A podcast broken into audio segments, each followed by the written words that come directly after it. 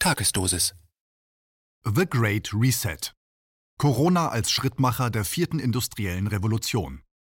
Lockdown und Pandemie mit verheerenden Wirkungen für Wirtschaft und Demokratie stellen für die Superreichen eine prima Gelegenheit dar, die Welt neu nach ihrem Bilde zu formen. Ein Kommentar von Hermann Plopper. Zitat eines der wesentlichen Merkmale der vierten industriellen Revolution besteht nicht darin, dass sie die Art verändert, wie wir arbeiten. Diesmal sind wir es, die verändert werden. Zitat Ende. Klaus Schwab, Mastermind des World Economic Forum.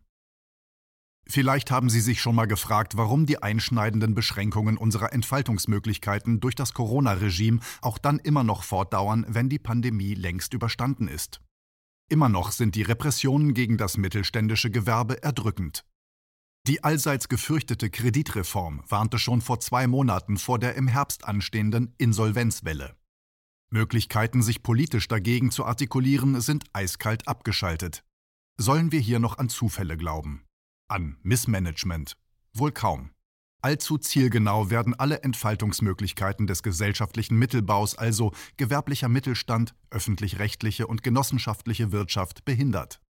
Bereits im März hatte der Chef der Vermögensverwaltungsgesellschaft BlackRock, Geschäftsvolumen 7,4 Billionen Dollar, Lawrence Larry Fink, seinen Anteilseignern geschrieben, die Welt werde nach Corona nicht mehr dieselbe sein wie vorher und es ergäben sich in der Post-Corona-Welt, Zitat, gewaltige Investitionsmöglichkeiten, Zitat Ende.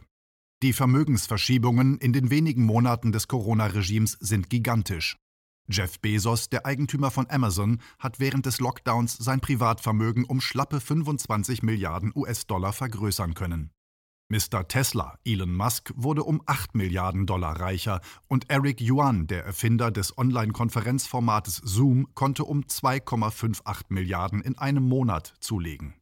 1990 verfügten 66 Milliardäre zusammen über 240 Milliarden Dollar. Heute besitzen 614 Milliardäre in den USA ein Vermögen von 2,947 Billionen Dollar.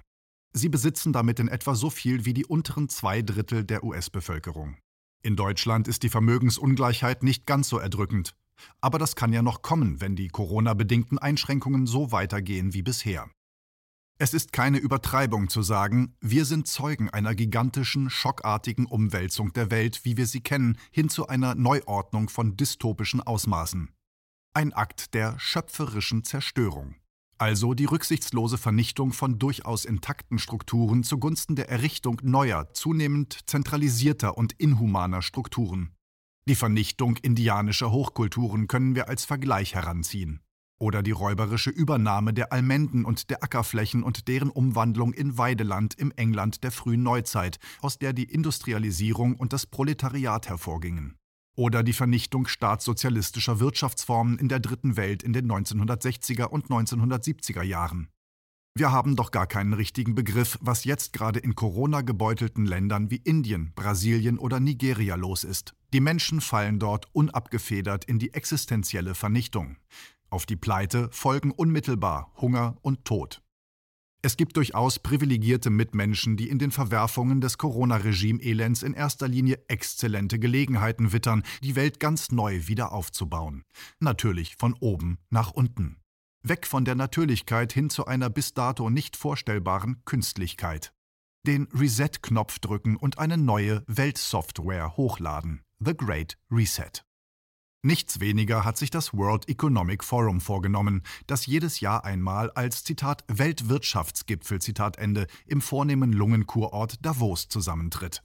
Alles, was Rang und Namen hat, trifft sich dort. Monarchen, Politiker, Wirtschaftsführer, Wissenschaftler und nicht zu vergessen Medienleute. Doch das WEF arbeitet das ganze Jahr über und entwickelt Konzepte für den richtigen Kapitalismus. Der große Macher des WEF ist ein Deutscher, Klaus Schwab, ein Wirtschaftswissenschaftler aus Ravensburg. Und der betreibt zusammen mit seiner Frau die Schwab Stiftung. Und diese Stiftung wiederum fördert sogenannte Sozialunternehmer, wie zum Beispiel den Erfinder des Mikrokredits, Mohammad Yunus aus Bangladesch oder den Wikipedia-Gründer Jimmy Wales. Schwab will zeigen, dass soziales Engagement und profitorientiertes Wirtschaften miteinander vereinbar sind. Alles auf dieser Welt ist erfolgreich mit dem Gewinnstreben zu betreiben. Wenn Schwab mit seiner kopfstarken Prätorianergarde das Davoser Auditorium entert, lauschen alle Mächtigen dieser Welt ehrfurchtsvoll dem Ravensburger Kapitalismuspapst, wenn er von seinem Thron aus verkündet, Zitat, eines der wesentlichen Merkmale der vierten industriellen Revolution besteht nicht darin, dass sie unsere Tätigkeiten verändert. Diesmal sind wir es, die verändert werden. Zitat Ende. Die vierte industrielle Revolution ist Schwabs großes Thema. Darüber hat er ein Buch geschrieben, in dem wir lesen, Zitat, Erstens spüre ich, dass das erforderliche Niveau der Führerschaft und des Verständnisses von den Veränderungen, die anstehen, unter allen Akteuren sehr gering ist im Verhältnis zu der Notwendigkeit, unsere wirtschaftlichen, sozialen und politischen Systeme neu zu überdenken, um auf die vierte industrielle Revolution zu reagieren. Daraus ergibt sich sowohl auf der nationalen wie auch auf der globalen Ebene, dass der geeignete institutionelle Rahmen, um die Verbreitung der Innovationen zu bewerkstelligen und die Verwerfungen abzumildern, im besten Falle ungeeignet und im schlimmsten Fall überhaupt nicht vorhanden ist. Zitat Ende. Zweitens fehle, so Schwab, das Narrativ, um den Leuten die neue Technowelt so attraktiv wie möglich zu verkaufen. Wenn man die Leute nicht mitnimmt, kommt es zu einer, Zitat, Abwehrreaktion in der Bevölkerung gegen die fundamentalen Veränderungen, die bereits unterwegs sind. Zitat Ende. Klaus Schwab ist ein kluger Mann. Er sieht ganz klar, dass der Kapitalismus am Ende sein wird, wenn es so weitergeht wie bisher. Deshalb meint Schwab, dass nach der Phase des Staatskapitalismus, den er in Roosevelts New Deal und in der nachholenden Industrialisierung einiger Drittweltländer wirken sieht, und dem nachfolgenden Marktradikalismus, von ihm einfach Liberalismus genannt, nun sein, Zitat, Stakeholder-Kapitalismus, Zitat Ende, an der Reihe sei, in Abgrenzung zum Shareholder-Kapitalismus. Das heißt, der kapitalistische Unternehmer ist nicht nur seinen Anteilseignern verpflichtet, er muss auch das Umfeld mitnehmen. Für Genossenschaften und öffentlich-rechtliches Wirtschaften ist hier allerdings kein Platz. Das Profitprinzip muss jede Faser der Gesellschaft durchdringen. Diese beiden Elemente, vierte industrielle Revolution und Stakeholder-Kapitalismus, will Schwab jetzt im Schatten der Corona-Lähmung in einem Riesensprung nach vorne bringen. Darum soll der nächste Weltwirtschaftsgipfel 2021 in Davos unter dem Motto stehen The Great Reset. Das soll ein Zwillingsereignis werden. Im Lungenkurort treffen sich wie gehabt ganz physisch und haptisch, wenn Corona das geschehen lässt, die nicht mehr ganz jungen Großen dieser Welt und ihre etwas jüngeren Schützlinge. Zeitgleich versammeln sich am Katzentisch der Videokonferenzen die jungen Stakeholder der Davoser Senioren. Die sind dann aus allen Ecken dieses Globus zugeschaltet. Bereits im April trafen sich im Internet nachwachsende Talente der schönen neuen Technowelt unter dem Motto Zitat Reset Everything Zitat Ende euphorisierte Jünger der neuen künstlichen Plastikwelt. Es ging um 5G, Transhumanismus, künstliche Intelligenz, Kryptowährung, Impfungen neuen Typs oder um Lebensverlängerung. Nun also der Great Reset. Der ist jedoch nicht ganz vom Himmel gefallen. Bereits im Jahre 2015 hatten die Vereinten Nationen ihre Agenda 2030 verabschiedet, die wesentliche Elemente der jetzigen Weltneuordnung schon andeutet. Das wurde durch eine strategische Partnerschaft zwischen UNO und World Economic Forum im Juni 2019 noch einmal bekräftigt. Die Partnerschaft zwischen Bill Gates und der Weltgesundheitsorganisation WHO hat hier ihre Entsprechung in der Modellierung der künftigen künstlichen Welt. Und es ist überaus aufschlussreich, wer bei The Great Reset so alles mitmacht. Da finden wir Jennifer Morgan von Greenpeace oder die Generalsekretärin des Weltgewerkschaftsbundes Sharon Burrow. Schon das große Eröffnungsvideo macht klar, wie die Hierarchie heutzutage ausgerichtet ist. Die einleitenden Worte spricht der große Vorsitzende Klaus Schwab von seinem Thron, verstärkt durch ein museales Mikrofon. Ihm folgt seine königliche Hoheit Prinz Charles, der von einem viel zu hoch gehängten Teleprompter seine hölzernen Worte über den Schutz der Natur jetzt und gerade hier und keinesfalls später herunterleiert. Dann Schwabs Untergebener, der UNO-Generalsekretär Antonio Guterres mit seiner phlegmatischen Grußadresse. Dann wieder der Kapitalismuspapst himself, Klaus Schwab. Und es ist schon interessant, welches Umfeld hier mitzieht. Lauter junge Start-up-Unternehmer, versammelt im Top-Tire Impact, also etwa die Schlagkraft der ersten Liga. Da finden wir Ingmar Renzhock. Klingelt es? Renzhock ist der junge schwedische Unternehmer, der die Klima-Pop-Ikone Greta Thunberg erfunden hat und dann mit ihrem Namen für sein Startup mit dem Titel We Don't Have Time zweistellige Millionenbeträge einsammelte. Alex Bates von Neocortex Ventures investiert in künstliche Intelligenz. Auch mit dabei beim großen Reset ist der Jungunternehmerclub 500 Startups. Oder auch Webit. Schon mal gehört? Webit betrieb mit Ausnahme dieses Jahres gigantische Kongresse, in denen aufregende Innovationen aus der schönen Welt der Computer und des Internets vorgestellt und preisgekrönt werden. Bis zu 15.000 Technikfanatiker treffen sich dort. Eine Attraktion war zum Beispiel die humanoide Sprechpuppe Sophia. In einem Video aus der Vor-Reset-Zeit erläutert uns die Klaus-Schwab-Kirche die schöne neue Welt der absoluten Künstlichkeit.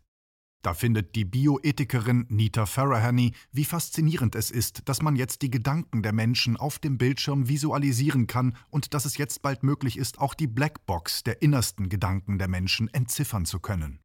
Die an Mephisto in der Verkörperung von Gustav Gründgens gemahnende Neuroethikerin berät auch die US-Regierung in dem von Obama einberufenen Gremium BRAIN, B-R-A-I-N, Brain Research through Advancing Innovative Neurotechnologies. Denn auch die US-Regierung und das Forschungsnetzwerk DARPA des Pentagon möchten gerne direkt in unsere Hirne schauen. Natürlich, so wird uns versichert, geht es nur um die Heilung von Alzheimer und ähnlichen Krankheiten. So, so. Und natürlich geht es bei der neuronalen Steuerung des Menschen nur ganz selbstlos darum, dass an den Rollstuhl gefesselte wieder glücksstrahlend gehen können. Es gibt viele Superreiche, die der Menschheit selbstlos helfen wollen. Wir sind genötigt, uns mit Bill Gates und seinen genmanipulierenden Impfungen herumzuquälen. Aber Bill Gates will auch die Afrikaner von der Geißel der Malaria befreien. Deswegen arbeitet sein Team fieberhaft daran, Gensequenzen der Malaria übertragenen Mücken so zu verändern, dass sie das verderbenbringende Gen nicht mehr übertragen.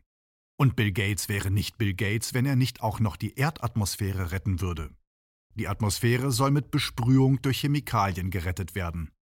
Und Elon Musk ist mit seinem SpaceX Weltraumunternehmen mittlerweile federführend in der Weltraumfahrt, während die mit ihm vertraglich verbundene NASA nur noch der Juniorpartner und Geldgeber ist. Es fällt auf, dass bei Schwabs Great Reset die Volksrepublik China immer mitmischt. Klaus Schwab ist, wie gesagt, ein kluger Mann. Er hat erkannt, dass der Staatsapparat für das Gelingen seines Weltrestarts nicht ganz entbehrlich ist. Die Machtmaschine Chinas mit ihren Stabilisatoren, Volksarmee, kommunistische Partei und Staatsapparat harmoniert auf das Vortrefflichste mit den Ambitionen der Multimilliardäre wie Jack Ma.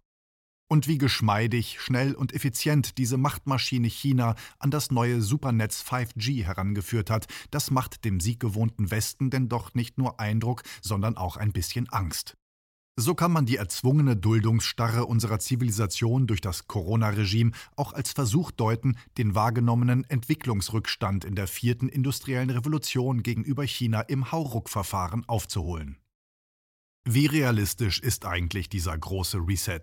Ist das nur die fixe Idee einer Clique von Superreichen? Leider nicht. In meinem Buch von 2014 mit dem Titel Die Macher hinter den Kulissen habe ich ganz vorsichtig gegen eine Mauer von Verdächtigungen einer vermeintlichen Verschwörungstheorie empirisch aufgezeigt, wie die in mühsamer Arbeit in Jahrhunderten erkämpften demokratischen Mitbestimmungsinstrumente für den Allgemeinwillen, Volonté générale und das Gemeinwohl, die in den modernen Staaten fest verankert waren, von Netzwerken und Denkfabriken der Superreichen Stück für Stück unterwandert und von innen her ausgehebelt wurden. Das Ergebnis war schon 2014, dass Politiker selber an der Entkernung des Staates mitgearbeitet haben. Wie sie Steuerflucht ermöglichten und immer weiter ausbauten.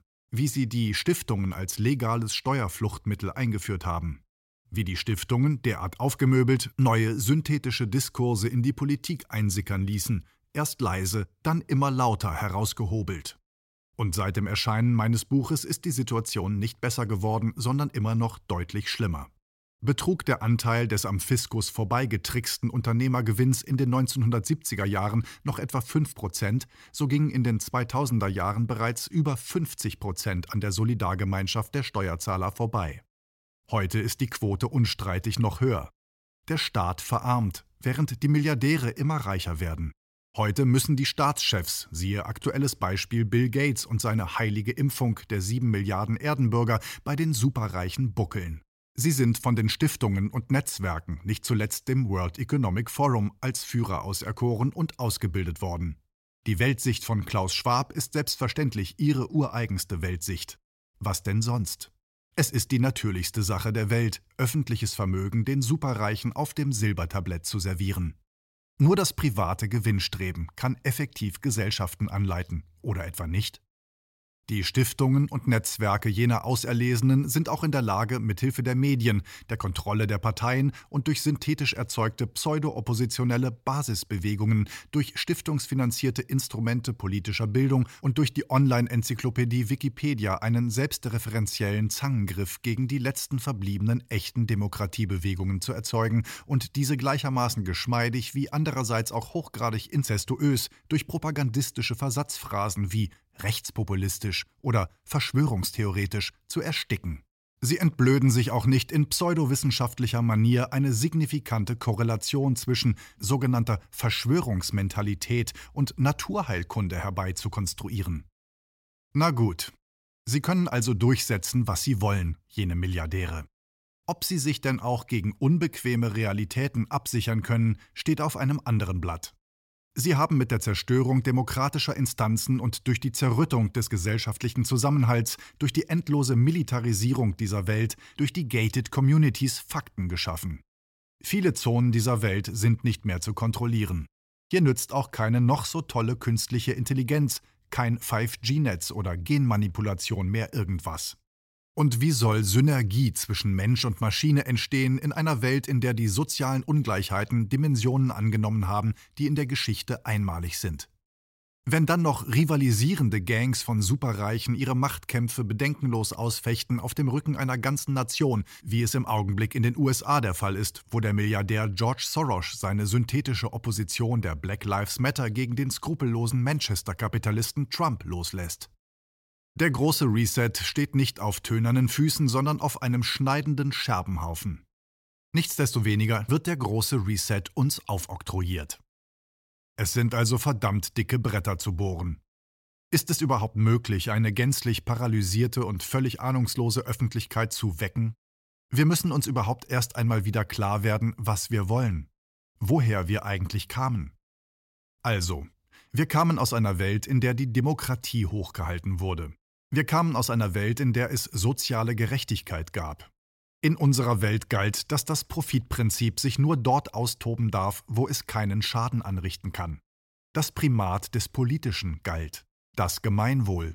Also wurden früher alle wichtigen wirtschaftlichen Tätigkeiten entweder von Genossenschaften oder öffentlich-rechtlichen Trägern durchgeführt.